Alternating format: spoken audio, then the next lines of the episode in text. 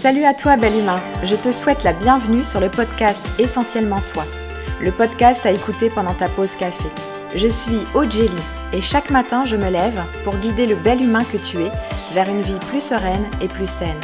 Je t'aide à libérer tes tensions physiques, mentales et émotionnelles grâce à des outils de développement personnel et l'utilisation des huiles essentielles. Je te diffuse de l'inspiration afin de créer des déclics pour te permettre de te libérer et d'incarner la personne qui sommeille en toi. Permets-toi aujourd'hui de t'épanouir en prenant un café avec moi. Je t'accompagnerai au travers des épisodes de ce podcast pour t'apporter de nouvelles approches et des actions concrètes. L'empathie. Une force, une valeur chère à mon cœur de femme, de maman et d'humaine. Alors j'entends souvent, je suis trop empathique, je brais pour un rien, mais les tons de trop. Et je pense sincèrement que certains ne le sont pas assez. Salut à toi, bel humain. Serre-toi un café. Moi, le mien est servi dans mon big mug, un bon café noir qui sent l'Italie. Et écoute cette leçon d'empathie. Alors, il y a deux semaines, je regardais avec mon compagnon un reportage sur une maison pour autistes. Un superbe reportage. Et là, on a été frappé, choqué, peiné par les propos tenus par certaines personnes. Un des résidents expliquait qu'une personne lui avait dit que comme il était handicapé, il finirait sous les ponts, il finirait SDF. Comment un humain peut oser dire un truc pareil? Et ça rejoint les propos que j'ai recueillis auprès d'un jeune handicapé que j'ai suivi en thérapie. Il m'a dit Petit, on disait à ma mère, ton fils arrivera à rien avec son handicap mental. C'est un débile il n'aura jamais son permis, il n'aura jamais de travail, il pourra jamais vivre seul. Mais quelle horreur, quel manque d'empathie, quel manque d'intelligence émotionnelle. Mais aussi quel bonheur de l'entendre me dire Tu sais quoi, Aude? J'ai mon permis, j'ai un travail et j'ai mon propre appartement parce que ma mère a cru en moi. Et donc moi, j'ai cru en moi. Je suis fière d'accompagner de si belles personnes qui, malgré leur handicap, mobilisent leurs forces pour être intégrées dans notre société et faire un joli pied de nez. Ces personnes font preuve d'empathie et nous devons prendre acte de cette empathie et vivre également celle-ci. Parce que ça devrait être le propre de l'homme, non? Bon, sinon c'est quoi être empathique? Eh bien c'est être quelqu'un de généreux, c'est être quelqu'un de bienveillant, c'est être attentif, mais bien au-delà, c'est savoir se mettre à la place de l'autre, de comprendre le ressenti émotionnel qu'est en train de vivre celui qui est en face de soi, être sensible à son émotion et à son énergie, et autant envers ses proches qu'envers des personnes totalement inconnues. Être empathique, c'est comme être doué d'un super pouvoir de savoir ce qui se passe dans la tête de l'autre. Et cela grâce à notre propre réservoir de sentiments qui nous permet de comprendre l'état émotionnel de l'autre. Réussir à se mettre dans sa peau, même si oui, nous ne pouvons pas nous mettre totalement à la place de l'autre. C'est être dans l'écoute active, entièrement disponible à l'autre, et cela sans jugement. Alors si on dresse un portrait euh, de l'empathique, dans les grandes lignes, ça donnerait ça. D'abord, c'est un doux rêveur. C'est également un grand penseur parce qu'il aime trouver des solutions. C'est une personne chaleureuse, pleine de compassion, qui inspire la confidence. C'est un livre ouvert. On peut lire sur son visage ses émotions. Il ne peut pas cacher ses ressentis. Il est authentique. D'ailleurs, il supporte difficilement l'hypocrisie et les non-dits. C'est aussi un observateur. Il sait même les choses avant même qu'on lui dise, car il a l'habitude d'être à l'écoute et l'observation active. C'est aussi un curieux, il aime la liberté et on ne peut pas lui imposer des règles strictes parce qu'il aime apprendre et faire des expériences. C'est aussi un grand sensible qui cherche à retenir ses larmes devant une publicité, devant un film, etc. Donc voilà un peu le portrait, on va dire, de l'empathique dans, dans ces grandes lignes. Et sais-tu qu'il existe trois sortes d'empathie?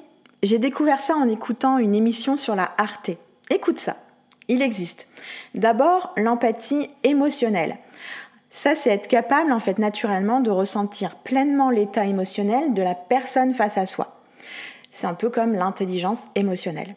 Tu rentres en connexion avec l'autre et tu ressens ce qu'il ressent.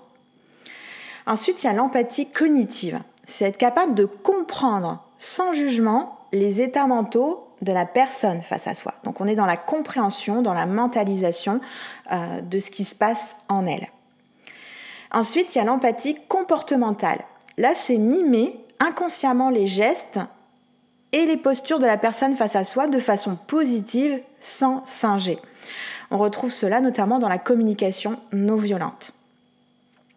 Alors l'empathie, alors je ne sais pas pour toi, mais en tout cas moi je trouve que c'est intéressant d'avoir ces, notions de trois sortes d'empathie parce que bien souvent on résout l'empathie à juste être généreux et bienveillant. L'empathie c'est un ingrédient plus que primordial pour tes relations humaines et ta bonne communication. Et je vais te donner mon point de vue. Attention, cela n'engage que moi. Mais en ce moment, dans notre société, on manque pas mal de personnes empathiques, non? Certains pensent l'être parce qu'ils partagent sur certains euh, sujets sur les réseaux sociaux, montrent leur sensibilité pour certaines choses avec euh, des emojis euh, tout tristes et compatissants. Mais sur ces mêmes réseaux sociaux, à la suite, pour d'autres sujets, ils sont cruels, ils jugent, ils sont méchants. Et là, avec la panoplie d'emojis fâchés. Mais l'empathie devrait pourtant, même si nous ne sommes pas d'accord avec quelqu'un, nous montrer respectueux, compréhensif du point de vue de l'autre, sans l'agresser. Es-tu obligé de mettre des emojis fâchés, des points d'exclamation à l'appel, pour être sûr qu'on comprenne que t'es pas content? Être empathique, c'est être ouvert à toute personne face à toi, peu importe que tu sois OK ou pas, avec son point de vue. Tu dois jongler avec les trois sortes d'empathie. En ce moment, je suis une formation et euh, dans le cours de cette semaine, il nous a été donné une phrase percutante qui rejoint tout cela. Et peut-être qu'on devrait tous méditer là-dessus. Alors cette phrase, c'est Chaque personne fait du mieux qu'elle peut avec les outils qu'elle a, son éveil de conscience et son niveau d'intelligence du moment. Je te récapépète. Chaque personne fait du mieux qu'elle peut avec les outils qu'elle a, son éveil de conscience et son niveau d'intelligence du moment. Alors peu importe qui tu es, ton passé, tes réactions, toi et la personne en face de toi fait ce qu'elle peut. Ça, c'est l'empathie cognitive. Allez, je t'invite à dégainer ton carnet, ton crayon et note quelques conseils et astuces pour développer l'empathie. Alors, déjà, il est important d'être en accord avec soi-même, être aligné avec soi, être en empathie avec soi, ce qu'on appelle l'auto-empathie. Parce que comment tu peux comprendre les autres si tu ne te comprends pas toi-même? J'entends par là que tu dois être à l'aise avec tes émotions, tes ressentis, tes états mentaux. D'abord, identifie et accueille tes émotions. Ensuite, identifie ton comportement, j'entends par là ta posture, tes gestes, en fait ton langage non verbal. Ensuite, sache prendre du recul et lâcher prise sur ce qui n'est pas important. Et on en a déjà parlé c'est sortir le nez du caca, te reculer et te rendre compte que ce n'est qu'une crotte de chihuahua dans ton jardin. Ensuite, sois authentique. Adopte une posture d'accueil et d'ouverture vers la personne face à toi. Et puis, intéresse-toi aux autres. Témoigne un vrai intérêt pour l'autre. Focalise-toi complètement sur la personne face à toi. Être dans la vraie écoute du point de vue de l'autre, même si tu n'es pas OK. Et puis, observe l'autre, notamment son langage non verbal. Qu'est-ce que cette personne exprime? En faisant cela, c'est plus facile de se mettre à sa place. Et puis, ne juge pas. Oui, juger, c'est notre nature. Mais alors, sois dans le constructif, sinon, tais-toi. Accepte la personne face à toi. Allez, ma petite astuce aromathérapie parce que je sais que tu aimes ça. Pour développer l'empathie, rien de tel que l'huile essentielle de géranium rosa d'Égypte.